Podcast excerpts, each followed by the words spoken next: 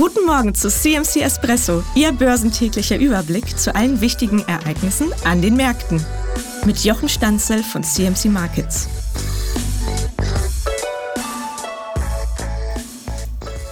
Es scheint, als könne den DAX im Moment nichts aufhalten. Es scheint auch, als könne der Index es gar nicht erwarten, möglichst schnell auf 18.000 Punkte zu steigen.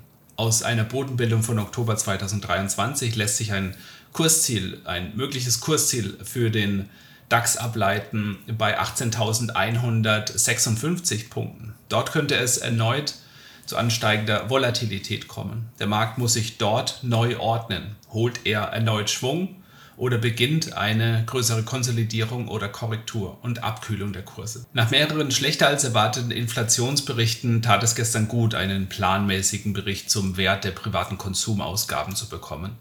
Das gibt dem Markt im Moment die Sicherheit, die jetzt in Übereinstimmung mit dem geldpolitischen Pfad gesetzten geldpolitischen Erwartungen nicht erneut hinterfragen zu müssen. Drei Leitzinssenkungen sollen es werden, eine im Juni, eine im September, ein im November.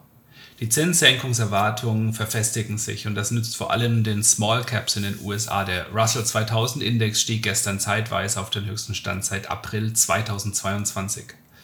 Unternehmen mit kleinem und mittlerem Börsenwert sind oft stärker auf Fremdkapital angewiesen und wenn die Aussicht sich verfestigt, dass der Zins und damit der Preis für Kredite für Fremdkapital in gut drei Monaten beginnen wird langsam zu sinken, dann lässt das diese Aktien etwas attraktiver erscheinen, zumal sie relativ günstig bewertet sind. Profitieren konnten auch die Aktien von Banken in den USA. Sie können sich in diesem Jahr auf ein Marktumfeld einstellen, in dem sie weniger restriktiv bei der Kreditvergabe umgehen müssen. Als Profiteur der sich festigenden FED-Zinssenkungserwartungen dürften auch die asiatischen Börsen ganz vorne mit dabei stehen, die steigen heute Morgen auch wieder an. Die Bodenbildung bei konkret chinesischen Aktien nimmt Gestalt an. Der Nikkei-Index in Japan steigt über 40.000 Punkte und damit auf ein neues Allzeithoch.